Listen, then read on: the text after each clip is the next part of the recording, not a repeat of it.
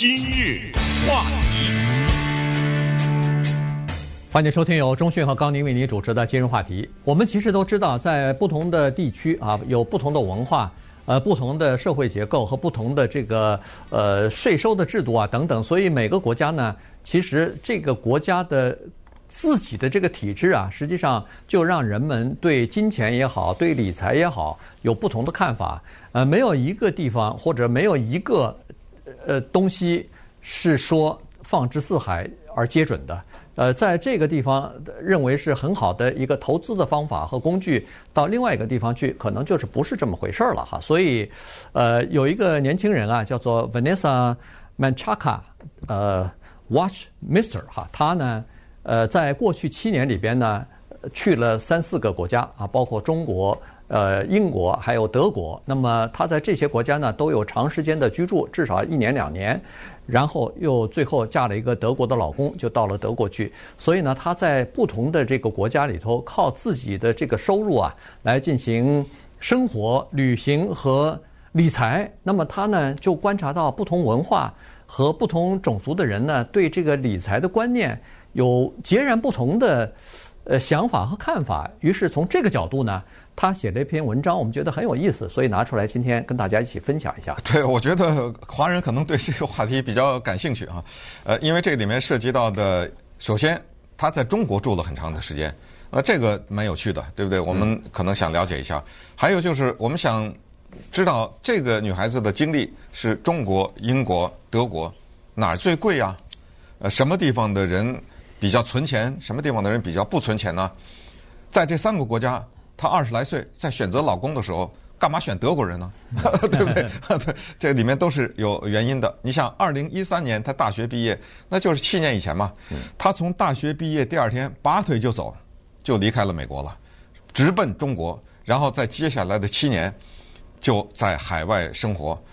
嗯，他呢，在这个大学上学的时候，他借了一些学生贷款，这个跟很多美国人的情况都一样啊。从那个照片上看呢，她是个美国的白人啊，女孩子，所以三十来岁吧，也就对不对？对。啊，二十四、二十一、二零一三年，如果她二十四的话，对不对？就三十来岁。应该二十二岁吧，不是二十四啊。呃，对，大学毕业二十二，对对。所以，那那那不到三十啊？对对，二十九岁吧，这么一个人。呃，有趣的是什么呢？就是。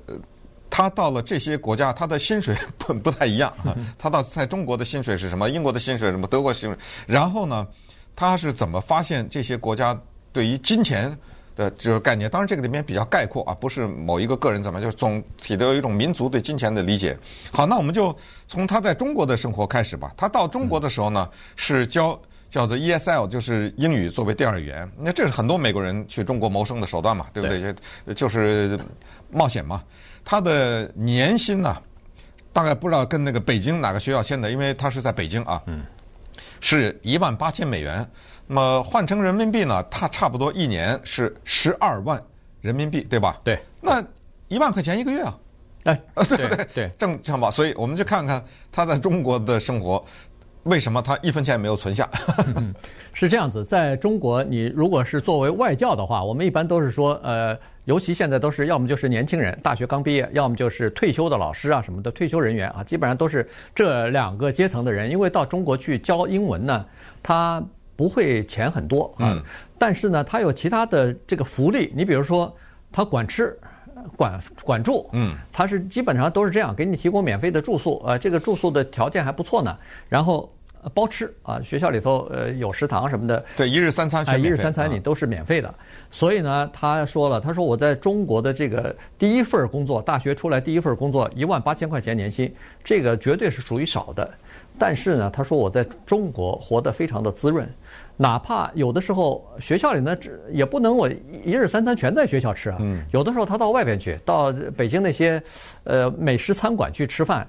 尽管这样啊，有的时候他觉得我稍微还有点放纵了一点，稍微浪费了一点。其实可以吃免费的，你干嘛还要到外头去吃？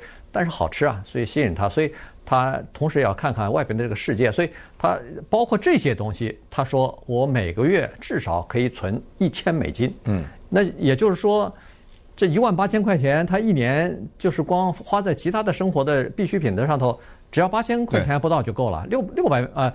六千美元就花掉，他实际上每个月都能存一千块钱，所以他说这是一个情况。另外一个情况就是，他知道这一千块钱应该要么就是还了学生贷款，要么就是应该存下来，呃，理财啊什么的，作为以后的资金用。但是他说不行，我已经到了亚洲这个地方了，那我何不就借着已经来了这儿的这个机会去旅游一下呢？在周围，在中国的国内和中国国外的其他的亚洲国家，我旅行一下啊，因为我在。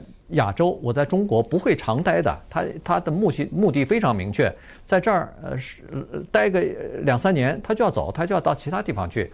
他就是这么一个女孩子，所以他说：“我把在中国赚的和省每个月省下的一千块钱。”一分不剩的 全部花在旅行上了。对，呃，周边的那些亚洲国家，他没有列举，就可见他去了很多地方啊。对，根据他在《时代周刊》上公布的那个照片来看，一估计他去了，呃，泰国、印度啊，反正你就想吧，哈，这就就把钱全花光了。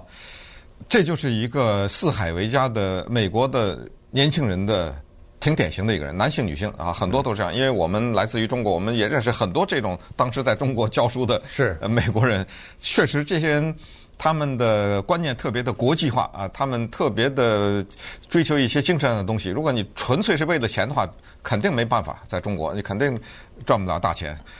好，那么接下来呢，他开始筹划他的下一步的生活，因为他在中国观察到了中国的所谓的土豪文化和低底层的生活，那是叫做。天壤之别，但是这个观察呢，我们也没有必要说的太多了，因为都知道，啊，他观察的主要就是那种健身中心呐和美容，因为后来他不教英文了，他跑到一个豪华的叫 SPA，对不对？就是这种三温暖呐还是什么水水疗中心嘛？啊，水疗中心，他跑到那儿去工作。那么在这个地方，他直接观察到了社会的两层，一个是下面那些什么修指甲的呀，呃，就是这些的工人，他就发现他们好像很多的人挤在。一个房子里，呃，然后赚到的那一小点钱，马上寄到农村去。然后当然用享受 SPA 的那些人，对不对？他说他们开着豪华的汽车，而且那个汽车礼拜一开的跟礼拜二还都不一样的。你知道，就是这样的一一些人，他看到了这个大面积的这种呃对比。那同时呢，他也发现了，就是有钱人当他钱多到一定的时候，他特别的无聊。他无聊到什么程度啊？去开 Uber。嗯，对啊，他拿着他的那个豪华跑车，宾士啊，还是拿的什么 去开 Uber？呃，我不知道，他就是说这些就扭曲的这些呃有钱人的心态。问他就他就问这些司机为什么？他说没事儿，我无聊。对，他开这个 Uber 主要是目的是什么呢？无聊是一方面，另一方面就是我要专门拉一些国际游客，就是外国人。跟我练英文，呃，他有有这种想法。但是有的时候开 Uber 也不一定啊，不由得你说了算，你不知道。他他可能会挑吧，从从国际机场，对对对，会在机场什么之类的。对他大概是这这种情况啊，所以一看是一个外国人，他就去接了。不是外国人，他可以不接啊，他不不缺这个钱。另外呢，他也发现，呃，我们在中国的这个华人呢，攒钱的那个文化是非常厉害的，恨不得他说是祖孙三代攒钱就是为了买房子。这个土豪文化就是，你哪怕他可以牺牲一切，为了买一个房子，他可以做很多的这个个人方面的牺牲，但是呢，买房子就变成了在中国积累财富的一个必要的手段。今日话题。欢迎继续收听由中讯和高宁为您主持的今日话题。这段时间我们跟大家讲的呢是一个年轻女孩子哈，Vanessa，她大学毕业以后在海外七年的游荡和工作的这个经历，呃，以及她的观察，就是她主要是从这个经济的角度来看，每个文化、每个不同的国家的人对金钱的这个呃感觉，或者是对金钱的这个看法角度是不一样的。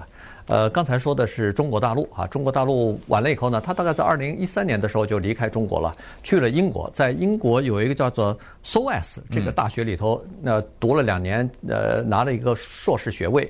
硕士学位拿到以后呢，这就已经到了二零一六年了。到二零一六年的时候，他硕士一毕业之后，在英国马上找工作。呃，薪水一下就涨到了年薪按美元计算的话，四万三千多块钱了。这个他说是三万三千英镑左右吧。这个比在英国的和他同样的这个毕业生要高出不少。呃，在英国的，好像大学毕业生拿到的钱，呃，薪水大概不超过两万四千英镑，他是三万三千英镑，所以他是在这个大学生这一个层级，他那个年龄的层级，当然他是研究生了，他的这个年龄层级呢，他算是比较多的。那这时候呢，他就发现了一个问题，他交完税之后，在英国手下手里头剩下的大概是两千。呃，这个美金左右，哇，这个狠呐，这真的狠呐，因为你想想，四万多英镑啊，我们先说四万三，交税交一万三哎，对，交呃三万三的英镑交完，剩下的两两千块钱，对，两千英镑是吧？对，两千英镑，他说在英国，呃，大概只能过半个月，他那个房租啊，什么各方面的生活的开支非常的贵。他说，现在我的这个收入比在北京的时候增加一倍都多了。但是我在英国几乎是省不下一分钱来，原因就是英国的生活水准太贵了。嗯，那他就产生了一个问题，其实所有的去这些贵的欧洲的国家旅游的人都问的问题，他们当地人怎么活啊？对不对？呃，餐厅那么贵，呃，然后收入薪水又不如美国人高，这怎么活呀？当地的人，汽油一百多块钱一加仑，不是，我是开玩笑，就是贵的不行，对不对？所以呃。他就发现进一步的研究发现了个问题：英国人大多数的人没有存款，他们的银行里的存款不到一百英镑啊。咱们那些富豪都不说了啊，就是说普通的人，什么大学生啊什么之类的，就这些一个所谓打工族啊之类的，不存钱。第一是东西贵，第二是不存钱，然后那个房租就更不用提了。嗯，那。在英国，你住这个房子，好像是一个几几百平呃两两三百平方英尺的，对不对？那都是贵的不得了。所以他就说，了解英国人怎么活呢？他发现这么一个情况：第一就是全花光啊；第二呢，哦，原来当地的人不去我们旅游的人去的那些商店，他们有一些外面人不知道的，什么 Little，我我没听说过，还有那个什么 Primark 还是 Primark，反正。他们去这种叫做廉价商店去买东西去，对。然后呢，他们的投资方法呢是通过个人的储蓄账户在投资啊。这个政府呢有规定，或者是有优惠的政策。你在这个账户里边，你投资的，比如说一年之内两万呃两万英镑的这个呃利润的话。他不收你的税啊，你可以百分之一百赚到你的腰包里头去。然后呢，他有各种各样的这个优惠，有各种各样不同的这个储蓄账户。所以在英国，很多人是利用储蓄账户来赚钱的，因为政府不收你的税啊，呃，至少是两万不收税啊。所以呢，他就在英国呢也去开了这样的一个储蓄账户，居然呃这个还赚了点钱啊。然后同时呢，在这个时候呢，他又当了网红了。所以呢，他的收入增加了，于是，在英国这两两年呢，他没白待，他把三万美金的学生贷款给还掉了，然后呢，还给自己存了一笔一万英镑左右的叫做应急基金。所以呢，你看他是有理财头脑的，他是说在英国人们也是和中国一样，基本上都是叫做买不动产作为积累财富的一个方式，但是他说在英国。这个房价一直在涨，然后收入基本上涨得不如房价涨得快，所以人们可支配的这个钱呢越来越少。这样的话呢，在英国购置房产，尤其对他这样一个外国人来说，基本上是不可能的。嗯，今年年初啊，在疫情的初期，二月份的时候呢，他又走了，他从英国去到了德国，在德国待的接下来剩下的这一些月份吧，啊。在这件，他就观察了德国人的下面几个特点。有一个东西，你一去德国，马上就能发现，这是他的发现，我是不知道，没去过。便宜，我不知道他这个说的对不对了。嗯、对 我为什么我觉得欧洲都很贵呢？反正可能是比英国便宜吧。对，反正他一踏上德国，他的第一个印象就是这个地方适合居住，因为它比较便宜。二话不说，找了个德国男朋友嫁了。还有呢。德国还有人有一个好处，他观察到，因为他做了很多的社会调查，就是德国人存钱。嗯，德国人这个存钱的概念跟中国人也差不多，但是呢，德国人不怎么买房子，或者说买房子的人很少。他们知道房地产的价值，但是拥有房子的人很少。很多的德国人都在租着房子住。嗯，原因是这样子，原因是在德国保护这个租房的人、保护房客的政策太强大了，嗯、所以以至于房东啊，有的时候没办法，有一些房子，呃，什么挺挺好的房子，六百块钱一个月房租，而且这房客啊一住。几十年不动，所以呢，他有这个房租的控制政策，所以房租还涨不上去。于是，在德国，为什么说可就是可负担的原因，就是他房子并不是很贵。那么这样一来的话，人们投资房子就变得没有什么无利可图了。所以呢，人们宁可租房，也不去买房。这就是为什么德国在西方的这个呃，就是欧盟这个呃，这叫什么呃，欧盟经济体啊，这里头它是拥有房屋率。第二低的国家，大家都不拥有，就是租。同另外一个原因呢，就是还有就是德国人基本上不太投资，他们的投资就是银行储蓄啊，他们就是准备呃放到这个银行里头。政府呢给银行储蓄呢比较高一点的利息。在这种情况之下，德国人你看这种谨慎和保守的性格 就一览无余，他们不敢冒险，他们就是把百分之十以上的这个呃这个就是自己可以支配的资金。就每年，就每个月，就这么存到银行里头去，这就是德国人的生活方式。